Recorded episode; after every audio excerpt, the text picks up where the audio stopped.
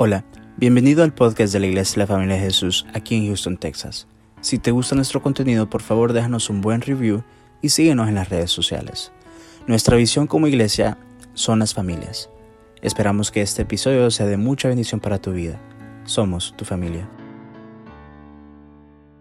También, hermanos, eh, mi hermano José lo hospitalizaron, creo que fue el viernes. Eh, eh, iba a dejar una persona y lo terminaron dejando a él en el hospital pero tiene la presión alta, así que si lo pueden, está en el Lyndon B. Johnson, creo que sale mañana, así que no, vieron ahí que no estaba nadie encargado en la puerta ahora, pero el hermano José eh, está en el hospital, vamos a orar por él también.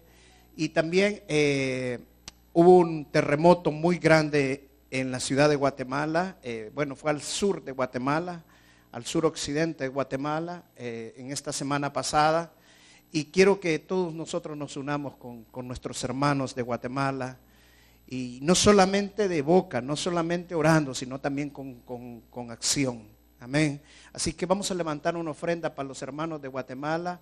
Eh, allá los que están pasando, el terremoto fue algo grande, fue 7.6 o 7, que ya es Después de 7, esos hermanos le digo, va a sentir bien bonito el terremoto es fuerte, da ganas de salir corriendo, de no sabe uno dónde meterse, pero fue grande el terremoto, hubieron varios muertos.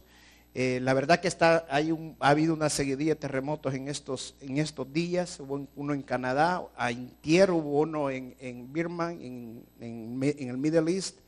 Así que eh, oremos y vamos a, levantar una ofrenda por estos hermanos allá en, en Guatemala. ¿Por qué no nos paramos todos y vamos a orar y de una sola vez también vamos a orar para que Dios nos bendiga con la palabra de esta mañana? Amén.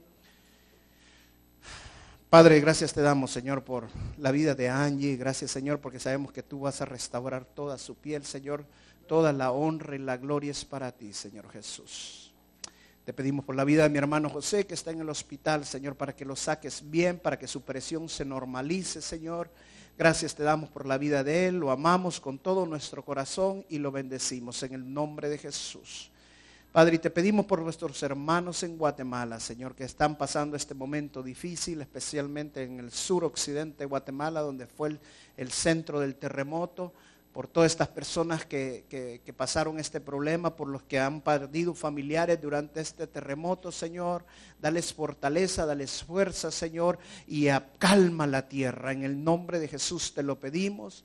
Eh, bendice a cada hermano que va a dar con un corazón, Señor, dispuesto por estos hermanos, como dice tu palabra. Hoy es por ellos, mañana puede ser por nosotros. Señor, los bendecimos, Señor, a estos hermanos que van a dar eh, dispuestos a dar, Señor, en el nombre de Jesús. Y bendimos tu bendita palabra, Señor, de esta mañana. Es un tema maravilloso que tú nos has dado. Hay mucha revelación, Señor. Pero no quiero ser yo enseñando, Señor, sino que seas tú, tu Espíritu Santo, guiándome, dirigiéndome, dándome el denuedo, Señor, porque esta palabra es muy profunda, Señor. Pero quiero que los hermanos la entiendan mucho, Señor, para que sean bendecidos en la oración. En el nombre de Jesús. Amén y amén. Pueden pasar a dejar su ofrenda, hermanos.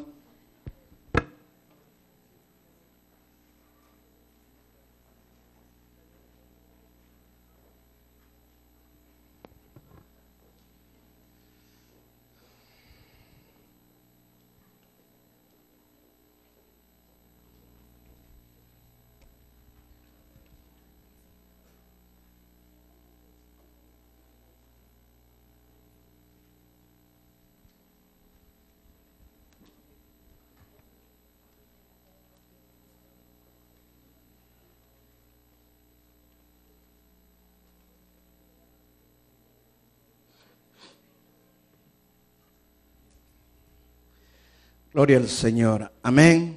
Bueno, antes de comenzar con la palabra, de pasar a la palabra de Dios, a la prédica de esta mañana, siempre me gusta comenzar con algo divertido. Ah.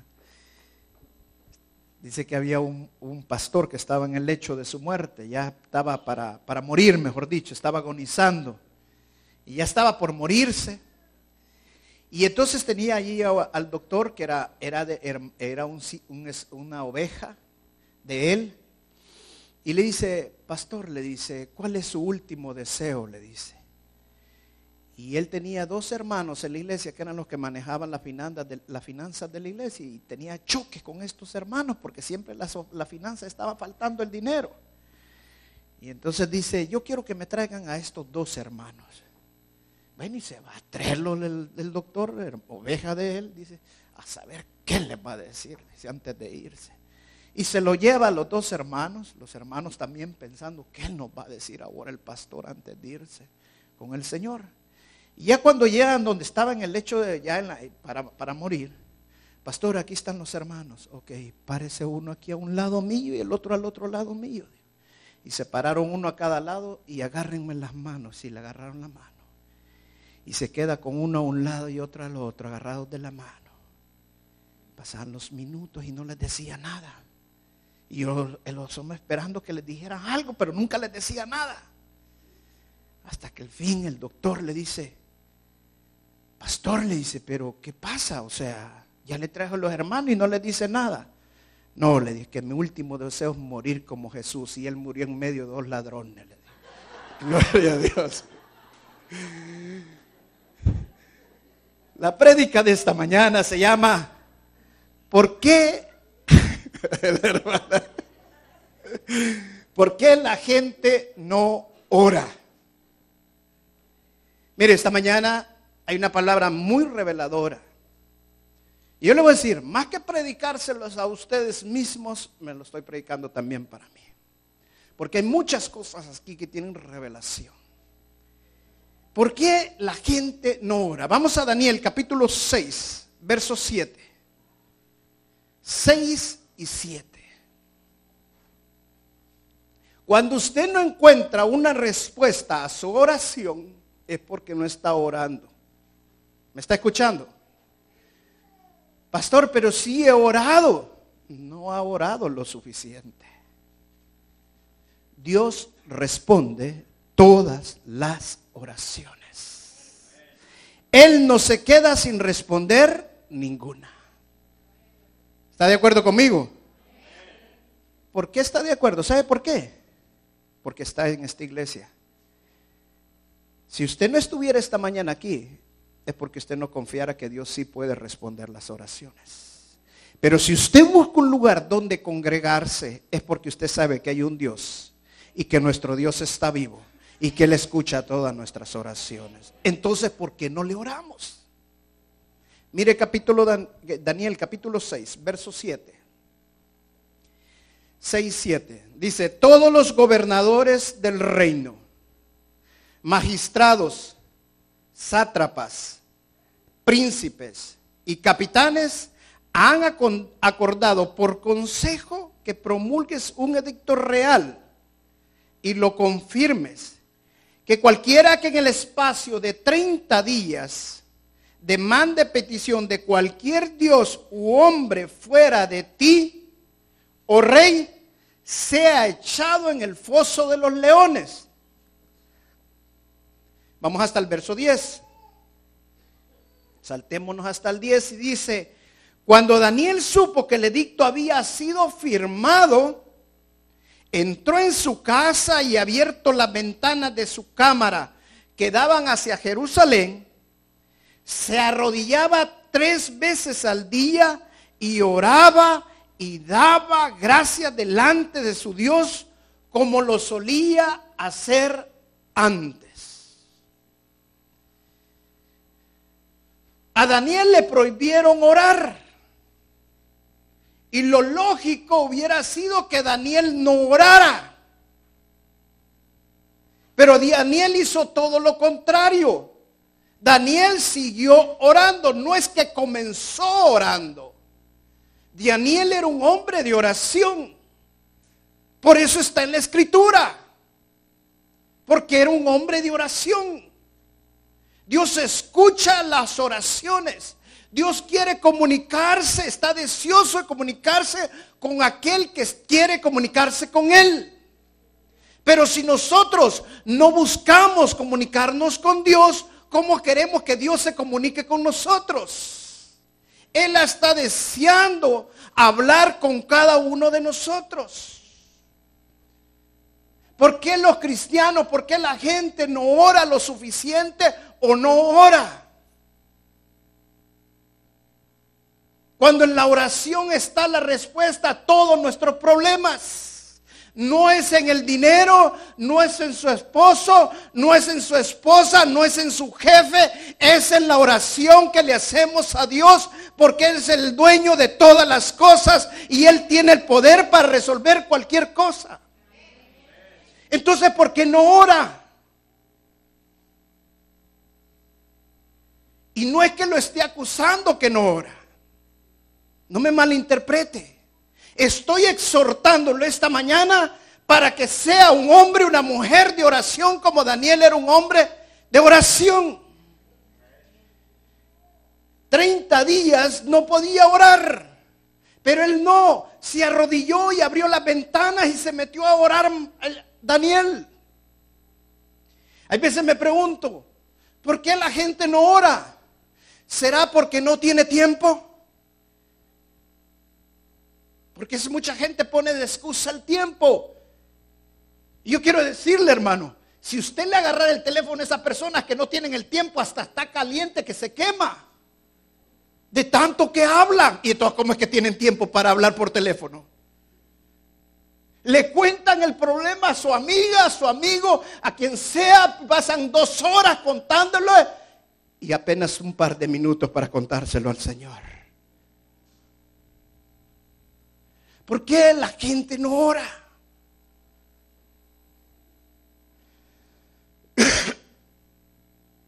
¿Será que no sabe cómo orar? Bien saben pedir comida y las tres veces del tiempo, y algunos hasta cinco veces. Bien saben pedir trabajo.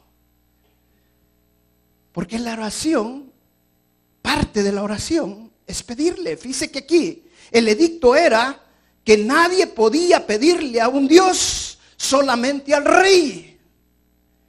Y el Señor dice que por nada estemos afanados por nada nos preocupemos, sino que pongamos todas nuestras peticiones al Señor. Amén. Entonces no se trata si sabemos o no sabemos orar. Se trata que simple y sencillamente le vaya a poner su petición al Señor. Y todas. Ah, no, es que a mí me han enseñado que el Señor responde a las necesidades económicas, las enfermedades, todas.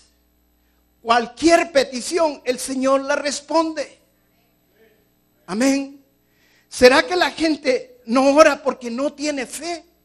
Porque esa es otra excusa que usemos. Es que, pastor, me falta fe para orar.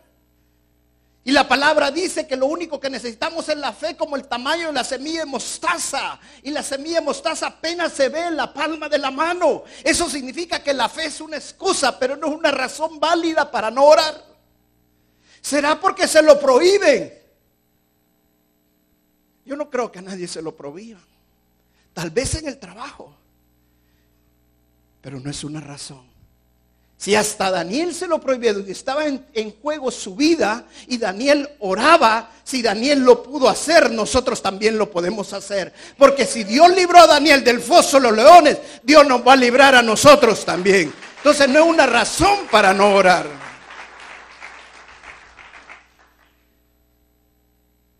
Yo quiero decirte por qué la gente no ora.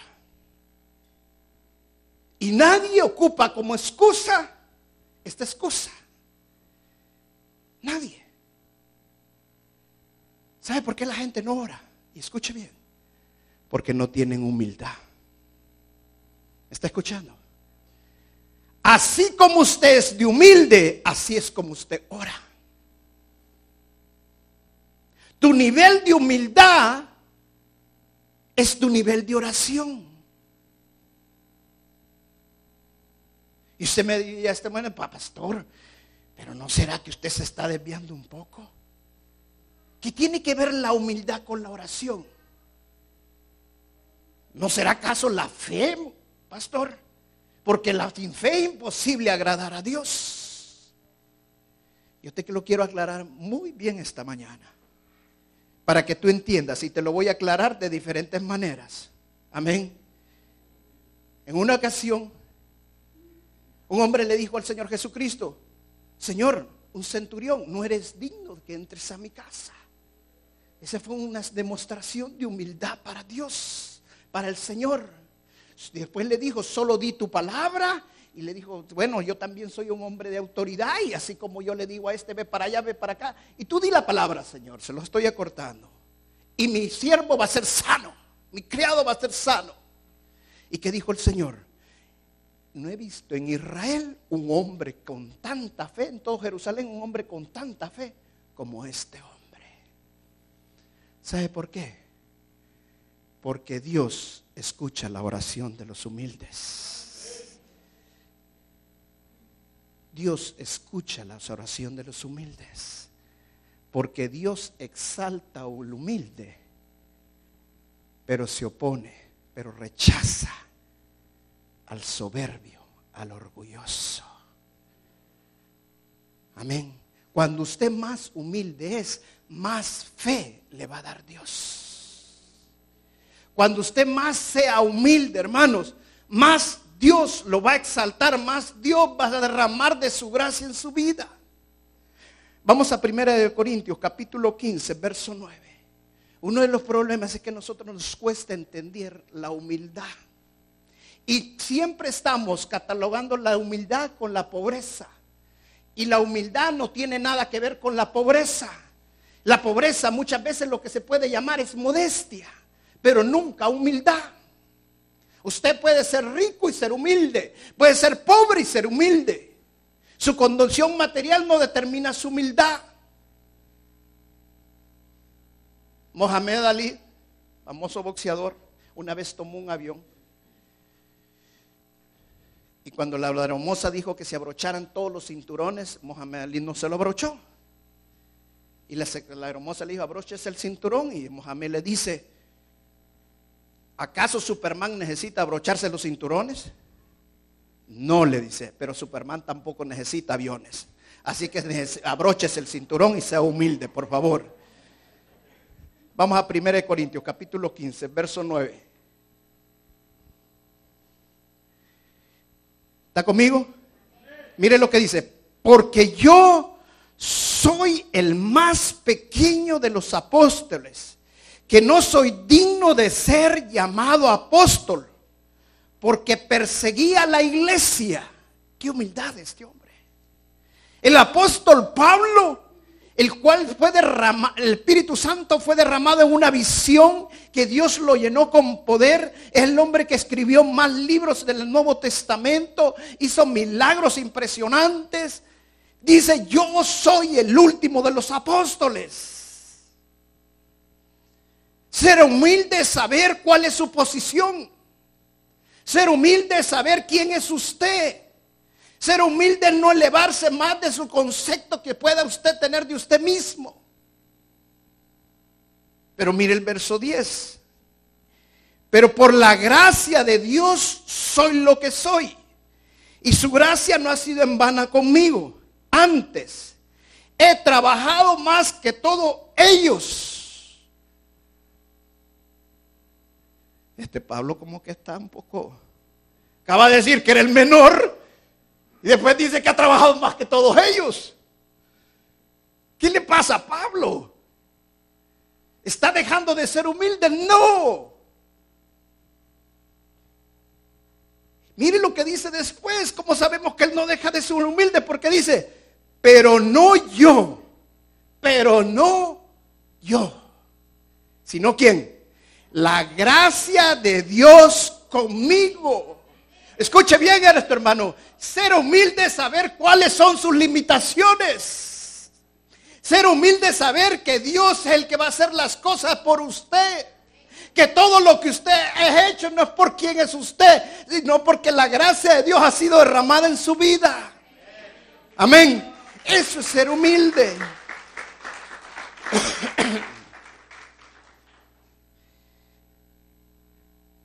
John Brooks, famoso evangelista, se convirtió en un gran avivamiento, un avivamiento que duró 40 días. En esos 40 días, a la primera semana, John Brooks se convierte, recibe el bautismo del Espíritu Santo, llenado de poder. Y John Brooks un día va donde su mamá durante el avivamiento y le dice a la mamá, mamá, Dios me ha puesto que tengo que ser pastor. Y me puso que tengo que construir una iglesia, le dice, en el terreno que mi padre me dejó. La madre se le queda viendo y le dice, John, ven para acá. Abre la ventana y le dice, mira lo que tienes de terreno. Ese terreno tiene una gran montaña en medio. ¿Cómo vas a hacer para mover toda esa montaña? Tú no tienes los recursos para mover esa montaña. Y John le dice, mamá le dijo, la palabra dice que nosotros le podemos decir a este monte que se mueva y el monte se va a mover. Yo voy a empezar a orar y voy a ir a orar ese terreno. Y voy a estar orando para que Dios mueva la montaña. Se fue John Brooks, se metió en oración y ayuno en ese terreno. Pasaron otros días y la mamá ya estaba preocupada. Se va donde el pastor y le dice, pastor, usted es responsable de lo que le está pasando a mi hijo. Yo pienso que mi hijo puede quedar hasta loco. Mire, se ha ido a meter a orar donde está esa montaña porque dice que él va a ser pastor y que un día Dios va a mover él solo la montaña. Por favor, hágalo entrar en razón. Viene el pastor y le dice, señora, déjeme orar. Y después que ore, yo voy a hablar con su hijo. Se fue la madre. Pasaron otros días. Y de repente tocan la puerta de la casa. Y abre, abre la puerta y era un hombre. Y le dice, señora, nosotros queremos saber quién es el dueño del terreno de atrás. Es mi hijo. Es que nosotros somos una compañía constructora y tenemos un proyecto que vamos a hacer y necesitamos llenar de tierra ese lugar. Y nosotros venimos a pedirle a su hijo que nos venda la tierra y que vamos a beber toda esa tierra con nuestra maquinaria que nosotros tenemos bajo ningún costo. La madre sale, abre la ventana y le grita, John, Dios te ha mandado a mover la montaña. Y te mandó el dinero para la iglesia. Amén. Entonces, si Dios responde nuestras oraciones, ¿por qué no oramos? Dios responde todas las oraciones. La montaña se va a mover. Todo lo que necesita es orar. Pero si usted no tiene humildad, no va a orar. Porque el orgullo no lo deja orar. El orgullo se antepone. El orgullo es opuesto a la oración. El orgullo es demoníaco, es racional. La fe no es racional, la fe es divina, la fe es de Dios. Cuando nosotros tenemos humildad sabemos que dependemos de Dios y empezamos a orar y orar y orar y Dios va a hacer cosas grandes. Un avivamiento no pasa si no hay oración. Todo lo que necesitamos es orar. Amén. Usted me dirá ahorita esta mañana, pastor, pero todavía no logro entender que tiene que ver la humildad con la oración. Si no será que a través la fe. Hermano, yo quiero decirte, la fe activa lo que Dios va a soltar en tu oración. Pero la humildad es la que te mantiene constantemente orando. Porque muchas veces Dios no te va a responder el primer momento que tú oras. Muchas veces van a pasar días, meses, años para que Dios responda. Pero Dios siempre tiene la respuesta. Dios no tarda como nosotros pensamos. Dios lo que quiere es que tú le ores. Vamos a primero, capítulo, primera de Pedro, capítulo 5, verso 5. Primera de Pedro, capítulo 5, verso 5. ¿Está conmigo? Dice, igualmente, jóvenes, está sujeto a los ancianos y todos sumisos unos a otros. Yo tengo que estar sumiso a mi hermano José y mi hermano José sumiso a mí. Y todos sumisos unos a otros revestíos de humildad. Revestíos de humildad. Porque Dios resiste al soberbio. Dios rechaza al soberbio, al orgulloso. Y da gracia a quién? al humilde. Al que no es humilde, Dios no lo oye. Dios escucha al humilde. Oh, pero es que yo tengo una gran fe y yo sé que Dios me va a escuchar. Hermano, Dios resiste al soberbio y si tu oración no es con humildad, Dios no la va a escuchar. ¿Me estás entendiendo lo que te quiero decir? El orden es que seas humilde. Necesitas fe, pero también necesitas mucha humildad para orar al Señor. Si no somos humildes, Dios nos resiste, Dios no nos oye. Y luego dice, el verso 6, humillaos, pues, bajo la poderosa mano de Dios. ¿Sabe qué? ¿Cuál es la diferencia entre humilde y humillaos? Porque muchos piensan que es lo mismo. Humilde es una virtud, pero humillarse es una condición en la que nosotros decidimos meternos y someternos bajo lo que Dios vaya a decir. Pastor, yo no quiero estar en esta iglesia y Dios te dice humillaos y someterte a Dios a ver si yo quiero que te muevas. Eso es humillarse. Someterse totalmente a Dios para que Él los exalte cuando fuere tiempo. Dice, revestidos de toda humildad. ¿Qué significa revestirse de toda humildad? Revestirse de toda humildad es ser cada vez más igual que Cristo. No es ser, ser manso. Dije manso, no menso. Porque manso no es lo mismo que humilde. Aunque la Biblia claramente dice que que, Moisés fue el hombre más manso sobre toda la tierra. Pero manso es un resultado de humildad. Tú no puedes ser manso si no sos humilde. Cuando tú empiezas a ser humilde, tú vas a ser manso. Y que ser manso, ser paciente, tranquilo, relajado. Dejar que Dios haga las cosas. Muchos malinterpretan la santidad y creen que santidad solo es no hagas esto, no hagas lo otro, no hagas aquello. Eso es un legalismo. Pero se olvidan de las virtudes como la humildad, la bondad, la misericordia. Si tú no cultivas estas virtudes, ¿cómo quieres tener santidad? Es necesario ser humilde para poder llegar con argumentos a Dios. Sin humildad, Dios nos rechaza, Dios nos resiste.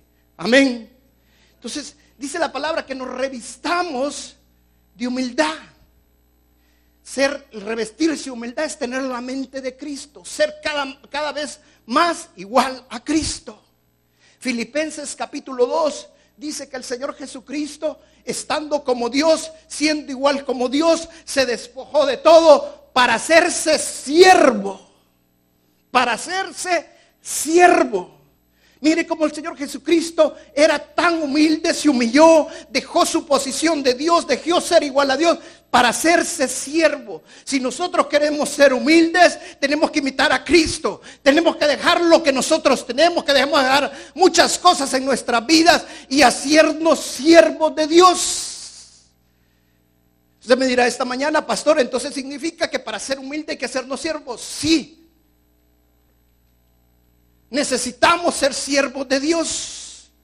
Cuando yo vine aquí a los Estados Unidos, yo dejé muchas cosas para ser siervo de ustedes y siervo de mi Señor Jesucristo. Y quiero decirles algo, desde que empecé a servir, nunca había orado tanto como ahora que estoy sirviendo. Hasta ahora entendí porque Dios quiere que seamos siervos. Porque el ser siervo lo lleva a una condición de humildad. Miren Juan capítulo 13, el Señor Jesucristo nos da una demostración impresionante, para mí de las demostraciones más impresionantes que el Señor nos da de humildad. Justamente antes de la Pascua acababa de pasar la cena, la Biblia dice que ya se le había metido el diablo a Judas. Y el Señor sienta a todos sus apóstoles, agarra dos guacales, ¿cómo es que le llaman? Dos, para echar el agua, trasto, bueno, lo que sea. Se ciñe una toalla para empezarle a lavar los pies a cada uno de sus apóstoles. Eso es ser siervo, servir a mi hermano. Pero ¿sabe que hay hermanos que para lavar los pies del hermano se tapan la nariz? Y andan así. Sí, hermanito, ahí le voy a decir, sí, sí, por favor, no se me acerque mucho. Allá desde lejitos, porque no lo soporto mucho, hermano. Ay, yo no soporto a tal hermana. Es que yo puedo estar en la iglesia, pero esa hermana me saca mis casas. Andan con la nariz así, ¿ve? Y para arriba.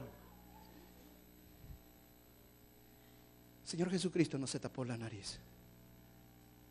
Dios quiere que el siervo sea humilde. Amén. Mire, y hay otros hermanos que para lavar los pies se ponen guantes. Sabía que un hermano una vez me dijo, mire pastor, póngame a hacer lo que quiera, yo quiero servir. Si quiere hasta hago aseo, pero para hacer aseo, yo le voy a pagar a una persona para que vaya a hacer aseo, porque no puedo lavar los baños. Pero como yo lo estoy pagando, es como que yo lo esté haciendo. No, hermano, de que esté equivocado. Dios sabe su condición, eso se lo acepto si su condición física no se lo permite.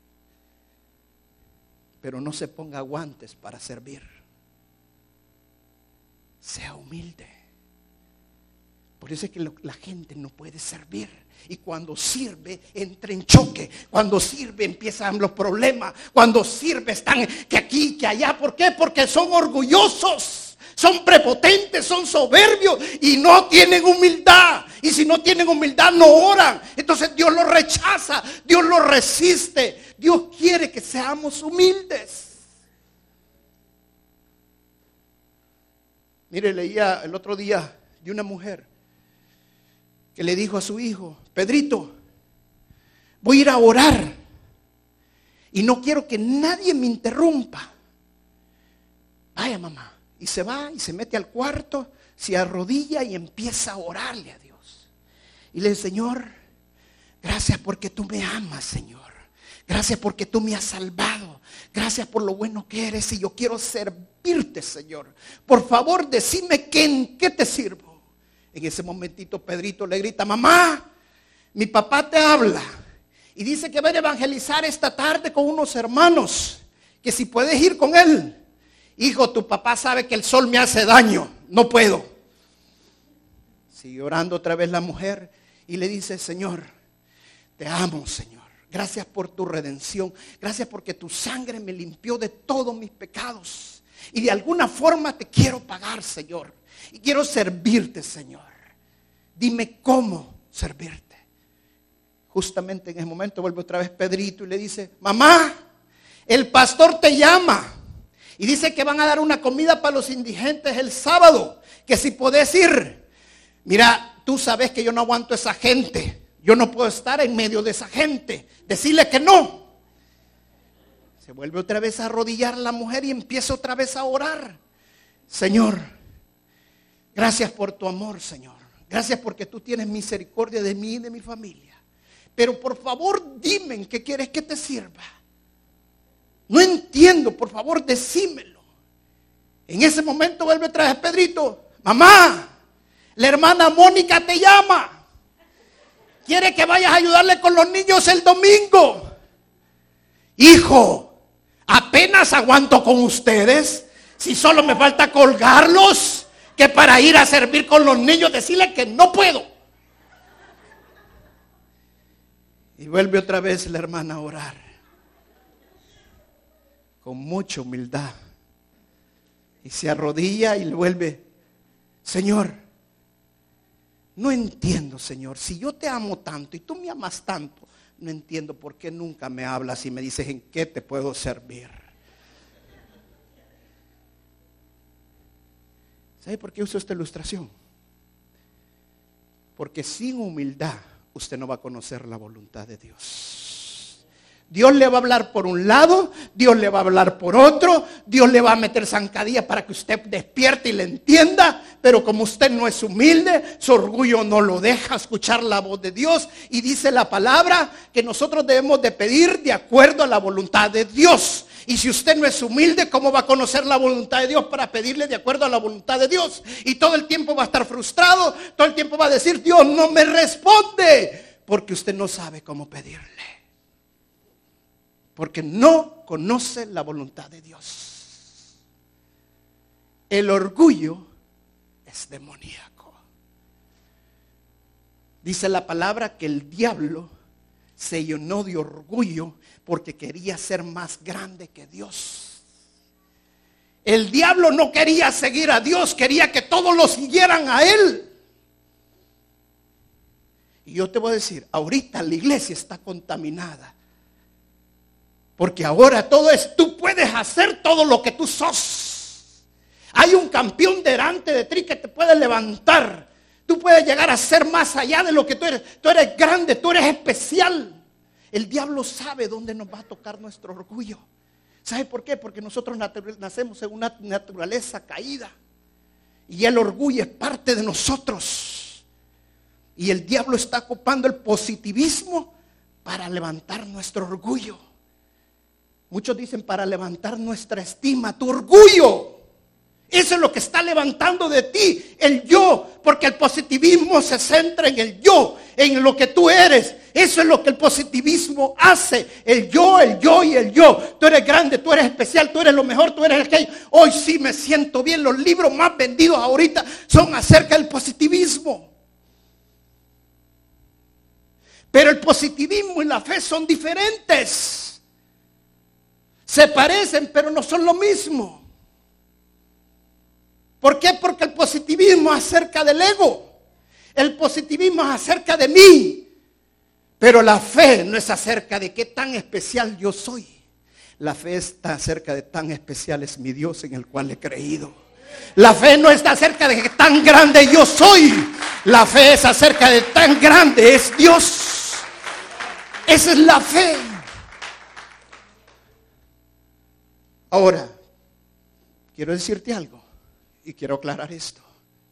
Ser positivo es diabólico si se usa mal.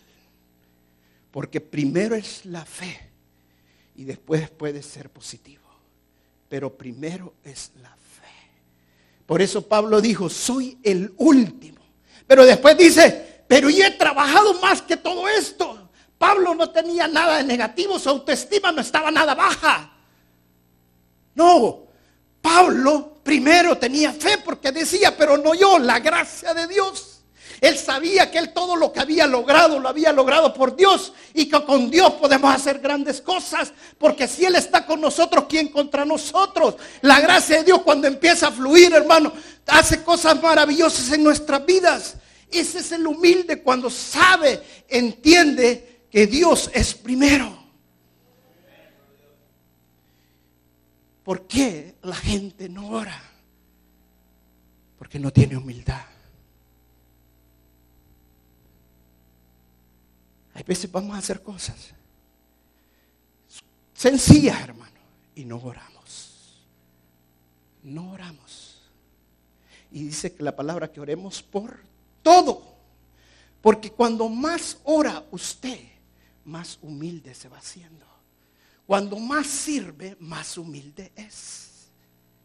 Y la humildad es la que le agrada a Dios. Amén. Vamos a Génesis capítulo 35.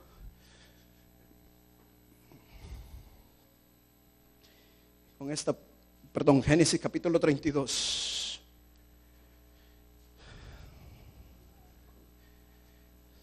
Verso 10. 32, 10. Lo voy a leer en la parte que yo tengo acá.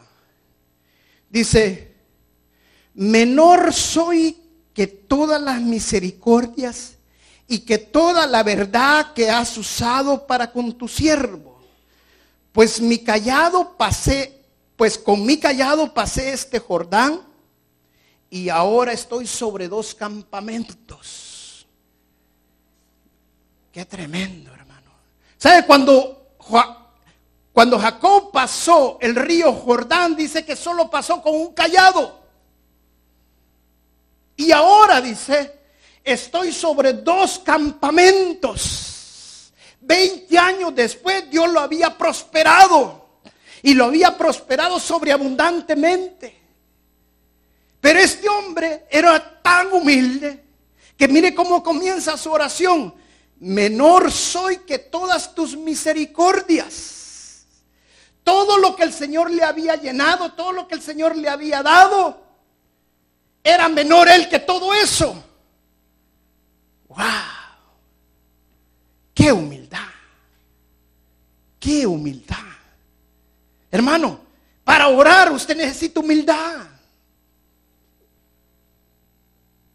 Pero muchos hermanos, que es como que Dios les tuviera que pagar y le dicen, Señor, yo he hecho tal cosa por ti, por favor, escúchame. En otras palabras, págame. Humildad. Dios resiste a los soberbios. Menor soy que todas tus misericordias. La posición que había tomado Jacob era la verdadera. ¿Sabe por qué? Porque justamente antes él había sido esclavo prácticamente de Labán. Y por 20 años le trabajó a Labán. Y acababa de salir de sus tierras y llevaba muchas riquezas. Pero ¿qué le dijo a Labán? Dios te ha bendecido porque yo estoy contigo.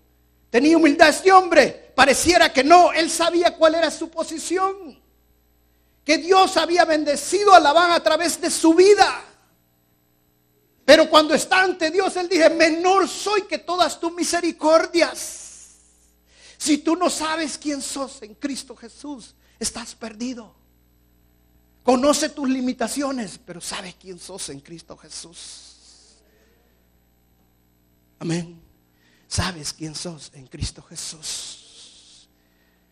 La gracia de Dios es sobreabundando abundando en nuestras vidas. Cuando yo estaba en California,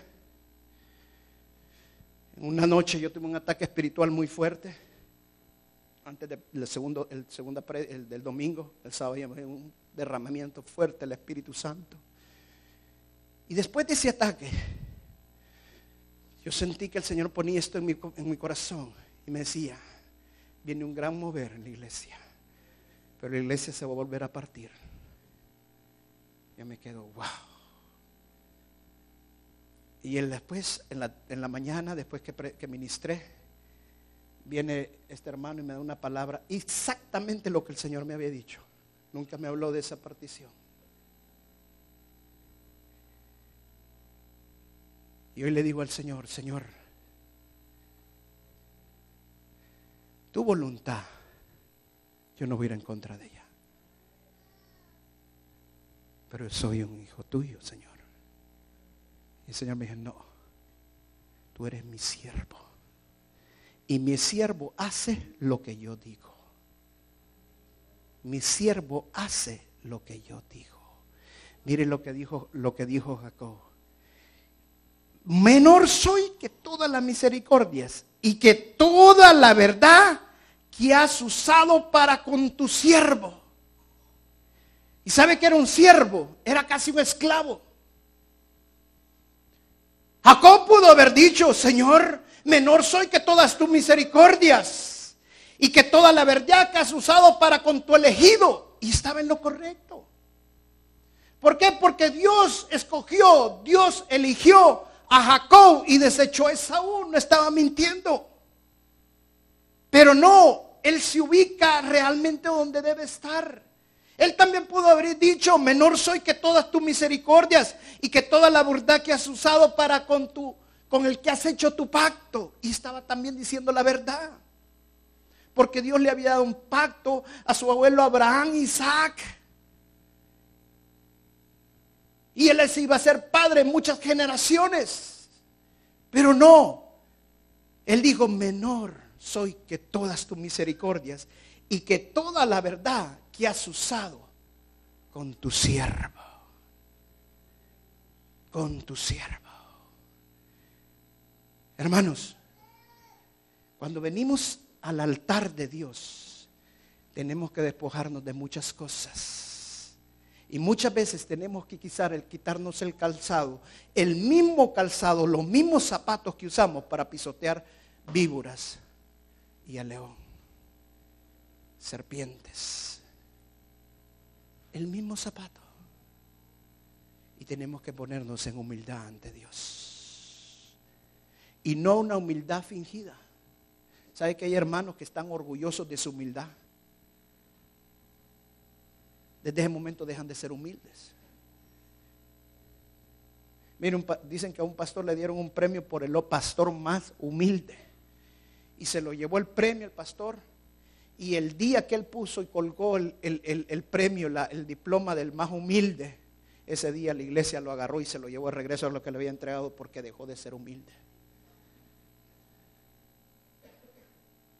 Menor soy que todas tus misericordias. Siervo significa hacer la voluntad de Dios. Yo no escogí estar acá. Fue Dios quien me llamó. Yo no los escogí a todos ustedes. Fue el Señor que los trajo. Un siervo acepta la voluntad de Dios.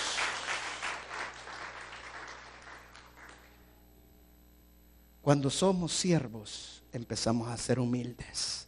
Pero tenemos que revestirnos de esa humildad todos los días. Viene un gran mover, vienen cosas maravillosas, vienen cosas grandes, pero Dios quiere que su iglesia ore. Dios quiere que su iglesia sea una iglesia de oración, una iglesia de intercesión, pero para eso necesitamos ser humildes. ¿Sabe por qué no le estoy predicando la fe en la oración ahorita? Porque cuántas veces se predica de la oración. Pero levante su mano, ¿cuántos han escuchado una prédica de la humildad?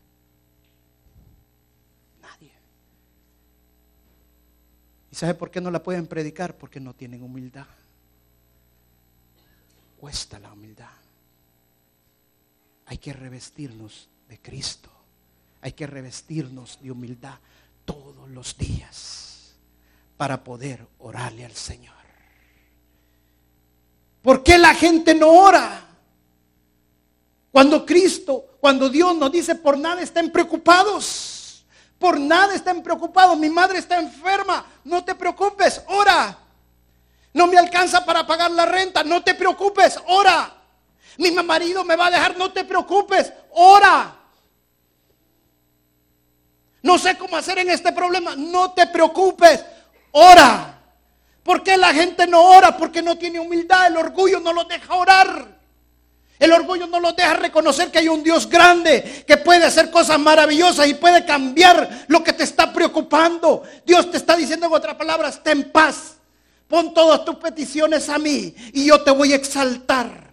Porque yo exalto al humilde y resisto al soberbio. Pasen los músicos y nos paramos toda la congregación. Gracias te damos, Señor.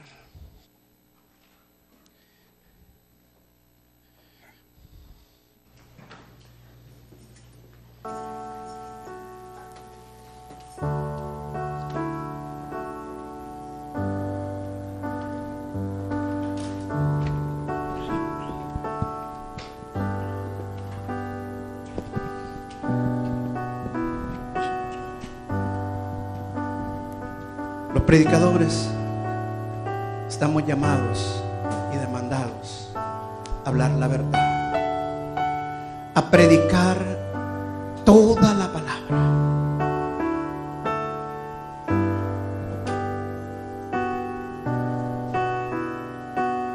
Yo te he dado esta mañana una llave, una llave más muy grande para que usted la use si hay alguno, alguien, que usted lo está viendo por debajo de usted, ¿me están escuchando todos? Alguien que usted lo desestima, alguien que usted le quita la paz, alguien que usted no lo soporta.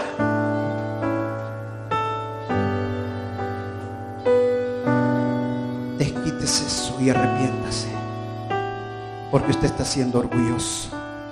Y Dios lo está resistiendo en sus oraciones. Si quiere que Dios lo escuche, no tenga más concepto más elevado de lo que su hermano no es. No mire a sus hermanos para abajo, mírelos para arriba.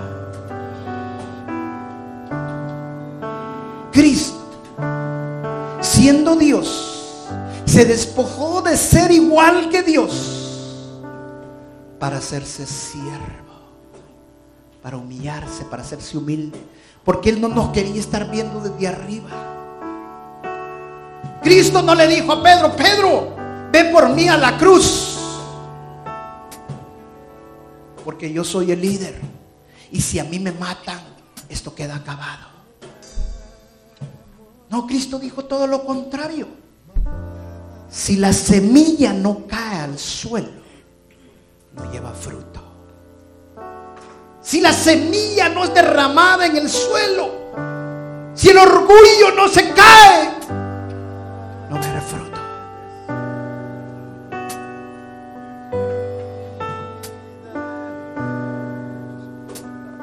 Cristo fue siervo. Él vino a dar su vida por nosotros. Eso es ser siervo.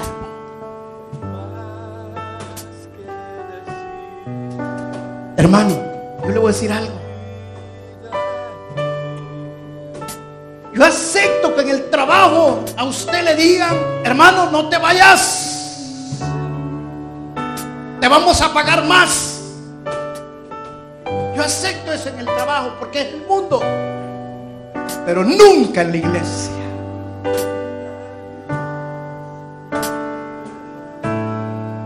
Usted tiene que ser humilde en la iglesia.